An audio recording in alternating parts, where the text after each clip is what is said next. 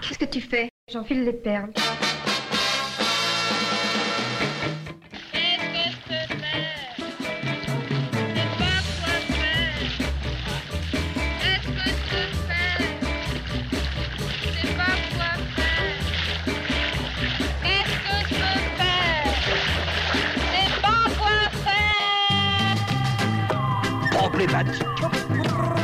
Aujourd'hui, la femme, elle a envie, par exemple moi, la seule possibilité que j'aurais de pas être artiste, c'est d'être enceinte tous les neuf mois.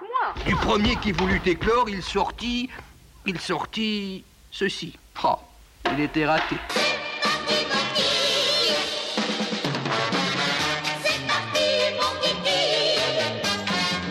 Éclore, le podcast de la création artistique.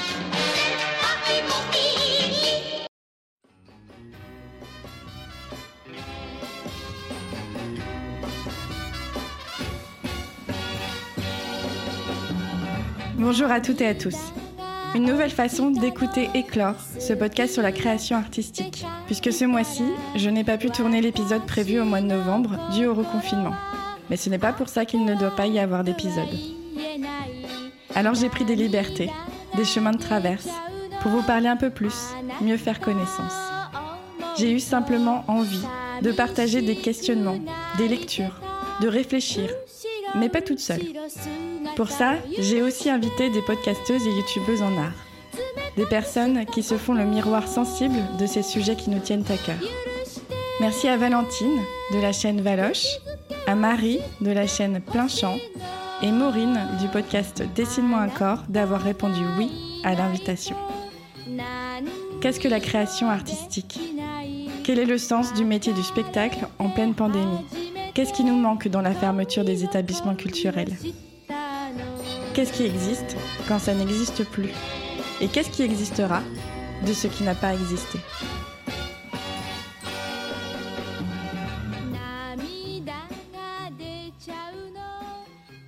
J'ai cherché à définir la création artistique pour poser les bases, et parce que j'adore les définitions, les racines, les origines. Et dans la création artistique, deux sources viennent l'alimenter. Tout d'abord la mimésis, et c'est Maureen du podcast Dessine-moi un corps qui va nous éclairer. La mimésis, c'est pour ainsi dire l'imitation de la nature, l'imitation de la réalité.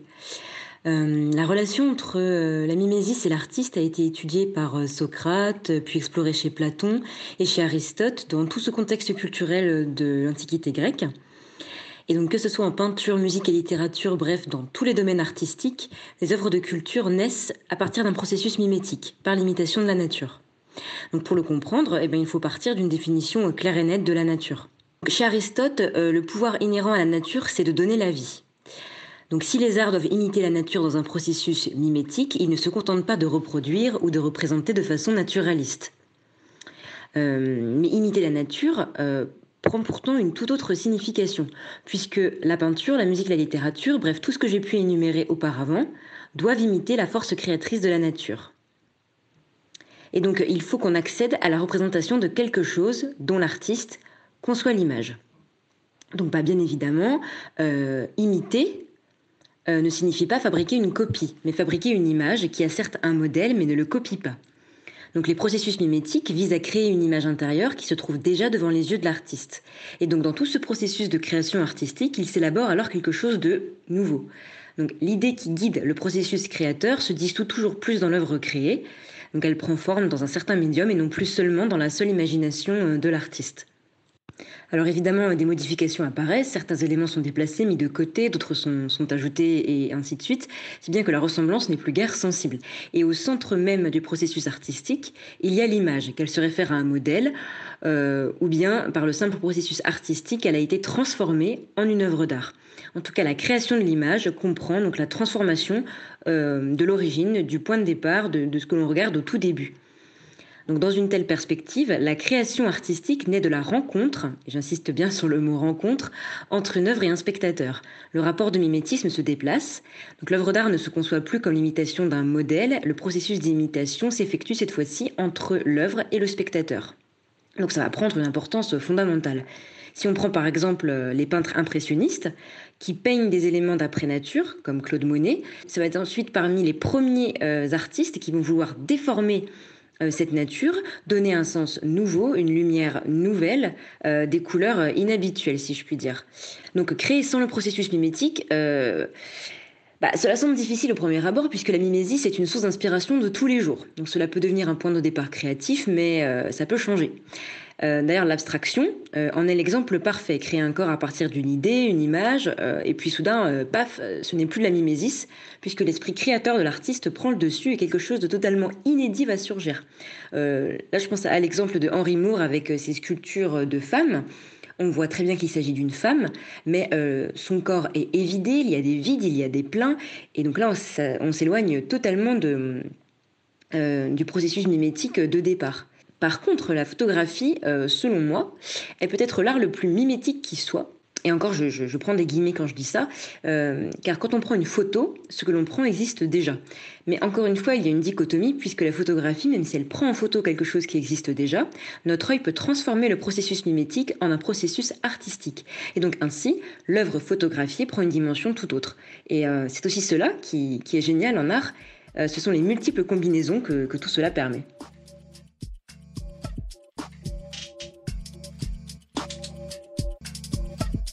Le deuxième aspect de la création est le diégèse, c'est-à-dire la narration, le besoin du signe. Ce besoin de s'asseoir autour du feu et ensemble, femmes, hommes et enfants, de se raconter des histoires. C'est une scène très ancienne, immémoriale, et elle n'a pas de lieu une fois, mais indéfiniment. Elle se répète avec la régularité de tous les rassemblements de hordes qui viennent apprendre leurs origines de tribus, de fraternité, de peuple, de cité. Ensemble autour du feu allumé, partout dans la nuit des temps, et dont on ne sait pas encore s'ils sont allumés pour réchauffer les hommes, pour écarter les bêtes, pour cuire de la nourriture, ou bien pour éclairer le visage du récitant, pour le faire voir disant ou chantant ou mimant le récit, peut-être recouvert d'un masque, et pour brûler un sacrifice peut-être sa propre chair, en l'honneur des ancêtres, des dieux, des bêtes, des hommes que le récit célèbre. Jean-Luc Nancy, dans la communauté des œuvrés.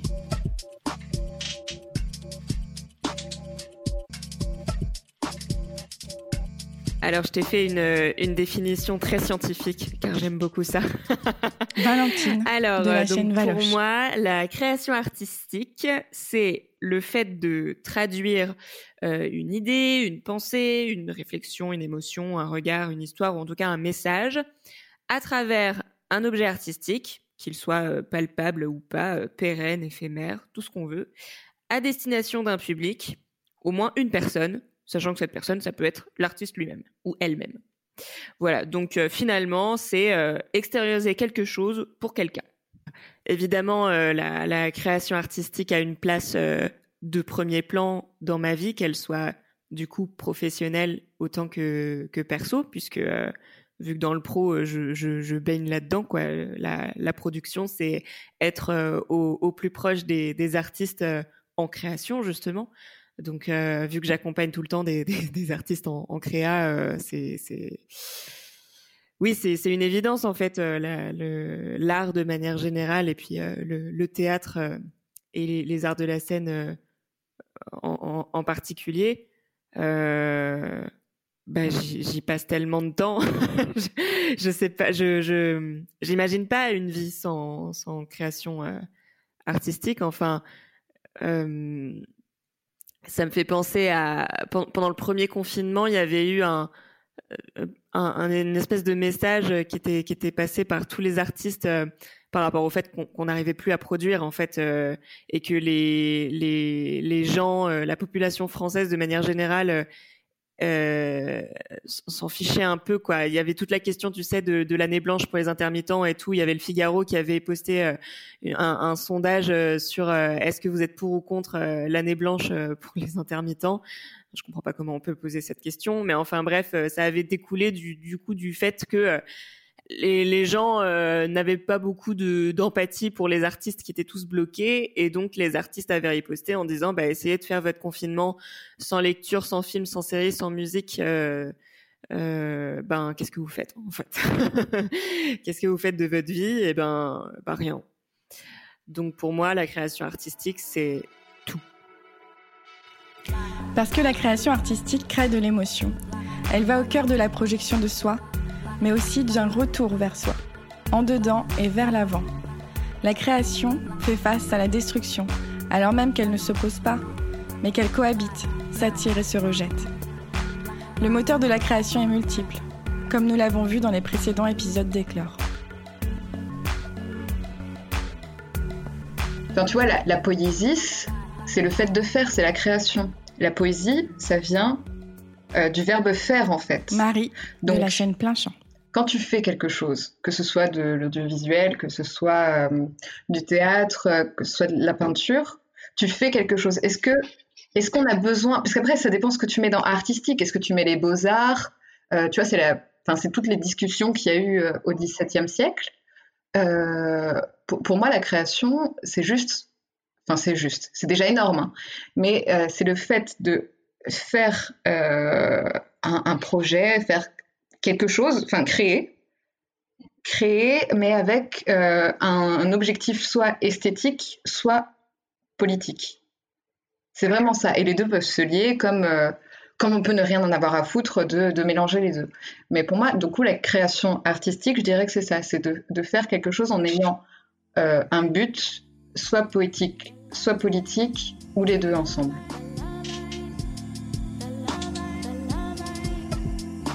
La création n'est pas la réponse à une demande de salut, mais au contraire, elle est une autre question posée par rapport à une réponse de salut que nous venons de revoir ou de donner et qui forcément, à long terme, n'est pas satisfaisante.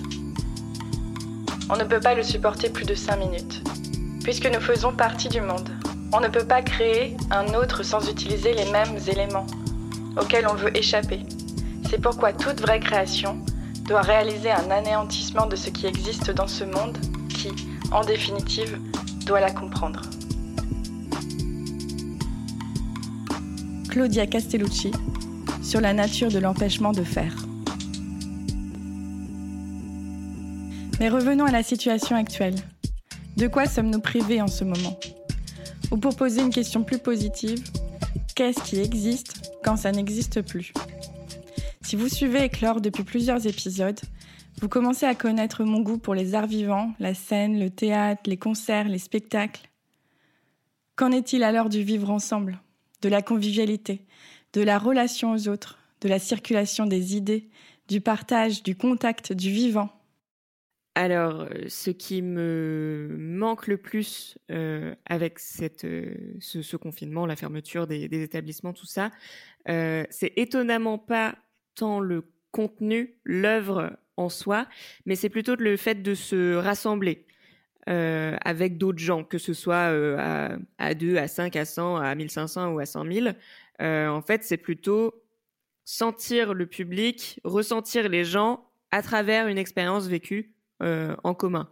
Donc oui, peu importe le contenu, en fait, se réunir, pour moi, c'est vital. Euh, pourtant, je, je suis pas du genre à sortir tous les soirs non plus, euh, faire la fête. Hein, il s'agit pas de ça non plus, mais en fait, c'est c'est un peu l'instinct grégaire euh, qui parle.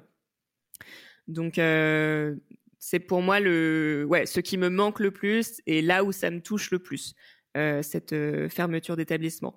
ce qui fait qu'en ce moment, je suis très heureuse d'être en création avec euh, avec les artistes que j'accompagne parce qu'on est en résidence euh, car euh, fort heureusement les, artistes ont encore le droit de répéter pendant ce confinement. Et du coup bah, depuis fin septembre je suis tous les jours avec une équipe artistique qui est au taquet et qui, est motivée malgré le contexte déprimant pour euh, pour la culture et donc du coup euh, c'est beaucoup plus facile de traverser ce, confinement que, que celui d'avant parce que pour le coup celui d'avant on n'était pas en création euh, donc donc voilà ce qui me manque c'est se rassembler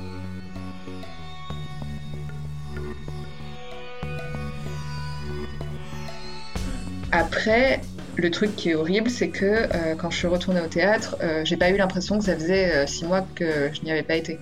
Alors que je vais au théâtre plusieurs fois par semaine, normalement. Parce qu'on s'habitue, en fait. On s'habitue à y aller beaucoup, comme on s'habitue à ne plus rien faire. et puis, on a tellement d'autres préoccupations que ça devient limite obsolète. Et c'est ça qui est dommage.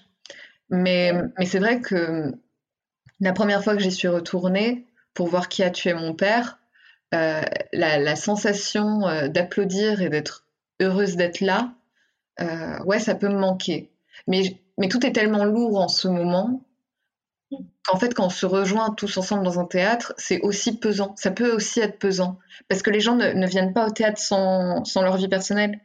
Et, et, juste, tu le vois bah, quand des, quand des spectateurs euh, vont euh, se mettre du gel hydroalcoolique, euh, quand tu te pousses vite pour éviter quelqu'un qui va aux toilettes, enfin j'en sais rien.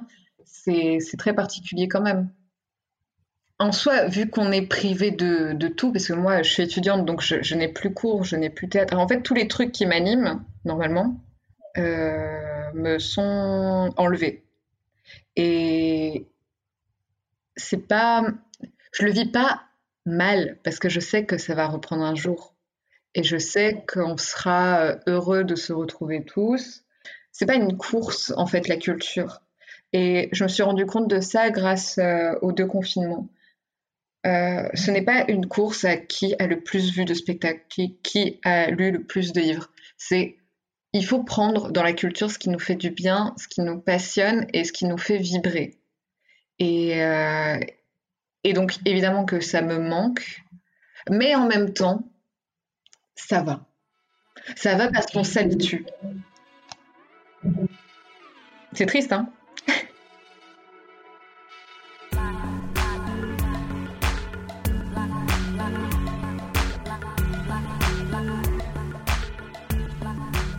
La créativité n'est pas un mouvement solitaire.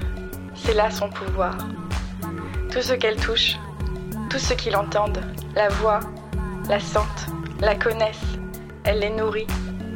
C'est pourquoi la créativité des autres nous inspire pour notre propre travail de création. Un seul acte de création peut alimenter un continent, faire surgir un torrent de la pierre. Clarissa Pincolastes, femme qui court avec les loups.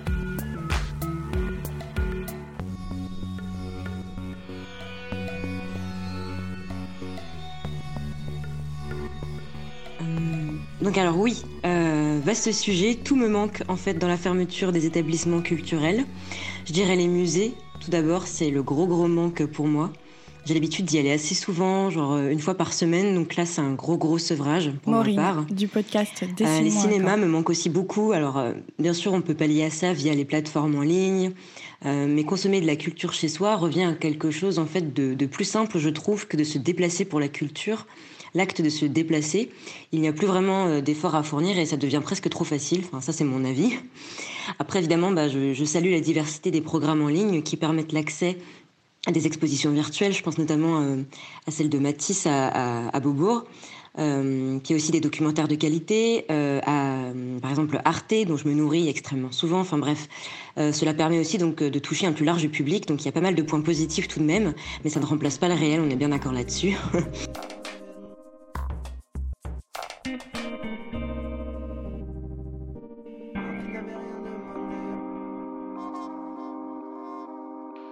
Si l'on veut pouvoir débattre de la valeur de la vie et des valeurs d'une vie humaine, rien ne me paraît plus central et plus profondément politique que l'accès universel à la culture, à l'éducation qui en ouvre les portes.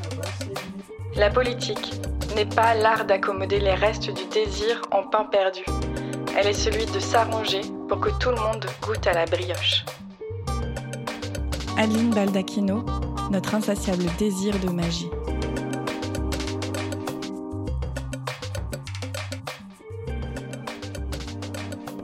Pour moi, le manque de culture sur une durée euh, plus ou moins longue, hein, que ce soit des semaines, des mois, comme nous sommes actuellement en train de l'expérimenter à petite échelle, eh ben, ça ne peut rien apporter de bon. Euh, parce qu'en fait, je crois dur comme fer au bienfait de la culture. Pour moi, apprendre, ça ne prend pas de place. Hein, euh, et ça permet d'éviter bien des bêtises. je dis bêtises entre guillemets, mais je pense à un mot plus fort. et donc, si des mesures pouvaient être prises pour la réouverture des établissements culturels, bah, ce serait formidable parce que ça permettrait de sauver l'emploi de millions de personnes, euh, dont le mien. Donc euh, ceci est un appel à l'aide, en fait, un, réveil des consciences. La culture est indispensable de notre société pour que nous puissions bah, vivre euh, du mieux possible, quoi. je vois beaucoup de festivals s'annuler ou être en visio et c'est incroyablement triste, je trouve, pour les organisateurs, pour les invités qui travaillent des années dessus en amont.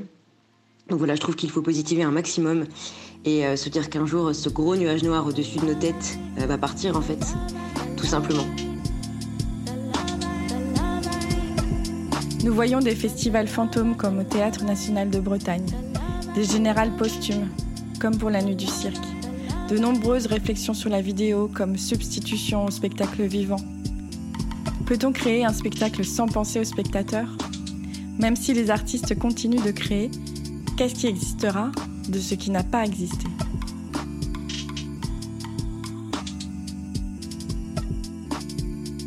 Je pense que tout ce manque est en train de générer une, frustration énorme euh, dans, tous les métiers, euh, tous les corps de métier de la création artistique, que ce soit les artistes eux-mêmes ou, tous les métiers autour. Euh, et j'ai envie de dire quelque chose de positif quand même, et de, de me dire que hum, qu'au bout du compte, quand tout cela sera derrière nous, euh, ça va euh, exploser, quoi. Je pense que les gens vont avoir besoin de se réunir à fond le plus possible. Euh, et du coup, j'ai très envie de croire que ça va donner un regain de popularité à, ce, à ces événements, quoi, de, plutôt dans le spectacle vivant, du coup. Euh, voilà, d'avoir un public devant des, artistes en live. Euh, ouais, carrément. Bah, pour le monde de la musique, c'est vraiment, vraiment encore plus dur, je pense.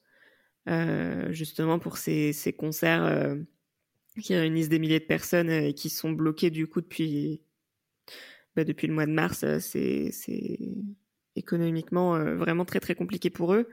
Euh, et honnêtement, moi, j'ai qu'une envie, c'est d'aller euh, faire un énorme festival là maintenant tout de suite. Hein, c'est un gros festival de musique où on fait tous la fête.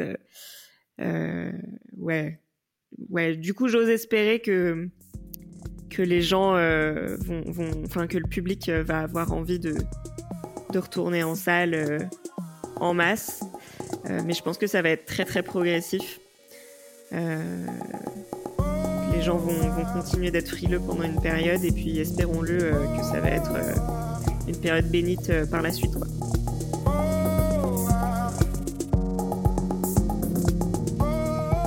Quand la créativité stagne, d'une manière ou d'une autre, l'issue est la même.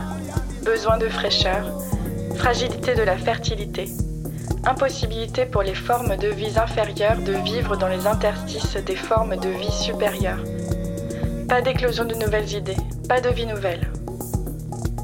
Alors nous nous sentons mal, nous avons envie de bouger. Nous errons sans but, prétendant que nous pouvons nous passer de la luxuriance de la vie créatrice, au feignant d'en avoir une. Mais nous ne le pouvons, nous ne le devons pas. Pour restaurer la vie créatrice, il faut rendre à l'eau sa propreté, sa pureté. Nous devons patauger dans la boue, nettoyer ce qui a été contaminé, rouvrir les issues protéger le flot d'atteintes à venir. Clarissa Pincola Estes, femme qui court avec les loups.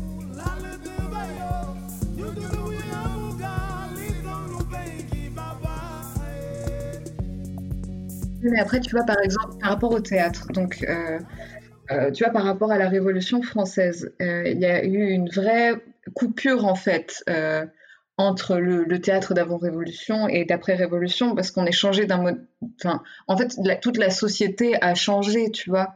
On est passé euh, d'un. Comment dire euh, de, de, cette vision aristocratique euh, du théâtre à un, théâtre dit social, en passant par le drame bourgeois, tout ça, pour arriver jusqu'à André-Antoine et tout ça. Et avec des foules sur le, le plateau, mais c'était pas des gens rémunérés. Enfin, aujourd'hui, on a vraiment un code du travail qui empêche certaines choses. Euh, et tout. Bon, après, si des artistes ont envie de ramener tous leurs potes sur un plateau, pourquoi pas? Mais euh, chacun aura envie d'être payé euh, chaque soir.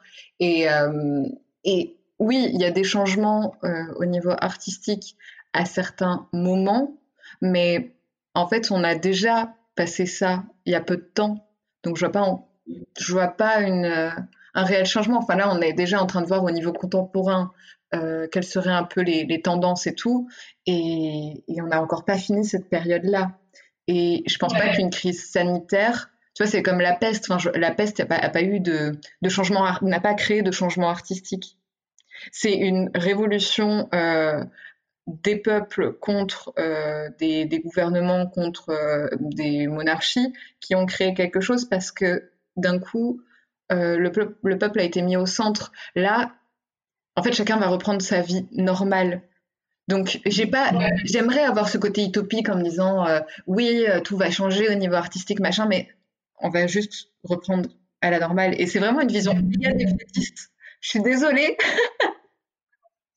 Parce que tu vois, tous les théâtres privés, moi, je les, je les imagine, même si c'est une hausse infime, mais, mais ça peut aller très très vite en fait. Parce que si on se rend compte qu'il y a plus de, Enfin, si l'État ne peut pas euh, aider plus, ça va aller sur le consommateur, hein, avec plein de guillemets, et ben c'est le public. Et moi, j'avais une, fille qui m'avait envoyé un message sur Instagram pour me dire euh, Oui, euh, est-ce que tu sais comment je peux avoir une place à tarif réduit pour. C'était quoi C'était Maison Mère de Fiaménard Parce que la place tarif jeune était à 25 euros pour une performance d'une heure.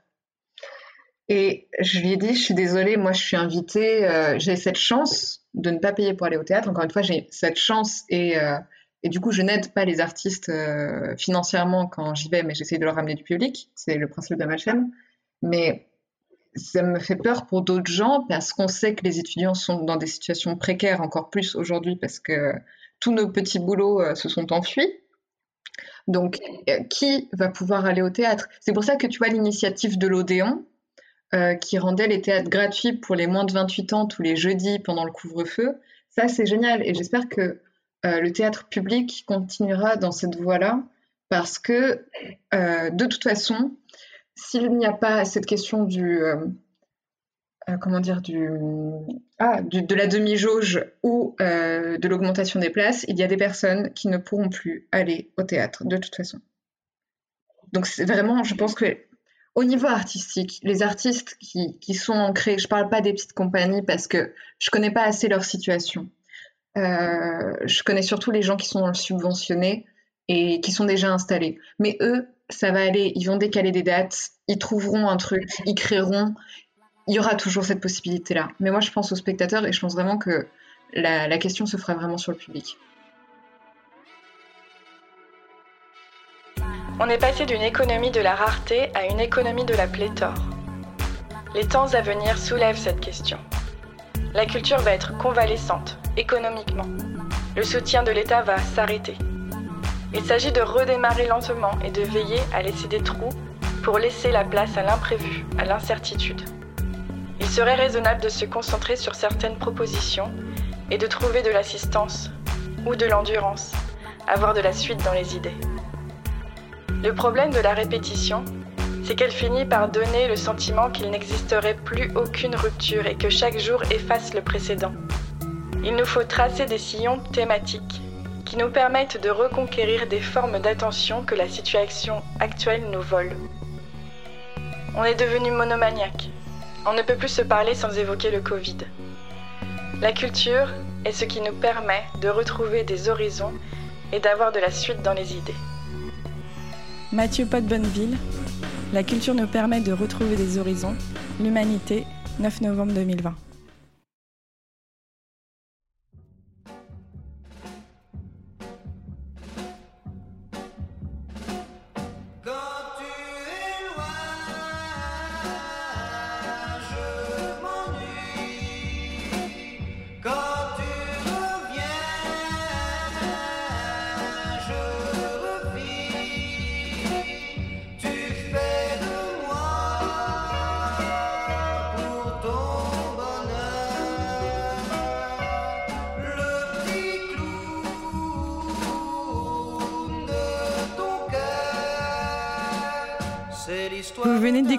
L'épisode 10 d'Éclore le podcast de la création artistique. Un très grand merci à Valentine, Marie et Maureen d'avoir accepté de répondre à mes questions. Si jamais vous ne les connaissez pas déjà, je vous invite à découvrir ce qu'elles font. Dites-moi si ce format très différent vous a plu. Moi j'ai beaucoup aimé préparer cet épisode et il se peut qu'il y en ait d'autres sous cette forme. C'était le dernier épisode de la saison 1 d'Éclore, mais il se peut qu'il y ait d'autres surprises en route. Et la saison 2 se construit et ça va être bien cool. En attendant, n'hésitez pas à me suivre sur Instagram, Éclore le podcast, car je vous parle des autres podcasts que je réalise. Facebook, Éclore le podcast aussi, et Twitter, à Violette Reynery. C'est à votre convenance. Je voudrais pour terminer remercier les personnes qui m'ont aidé et qui m'ont beaucoup apporté pour cette saison du feu. Tout d'abord Guillaume Rennery à la création sonore et au mixage. Samuel Fichet pour le visuel. Merci à Cécile, Françoise, Pauline, Ingrid, Lily, Lulu, Camille, Marie, Alidea, Shadi, Ronan, Yannick, Alice, Lucie, Ambre, Héloïse et Maude pour votre soutien et retour précieux. Merci aux artistes qui m'ont fait confiance pour cette saison et à très bientôt en février pour un nouvel épisode d'Éclore, le podcast de la création artistique.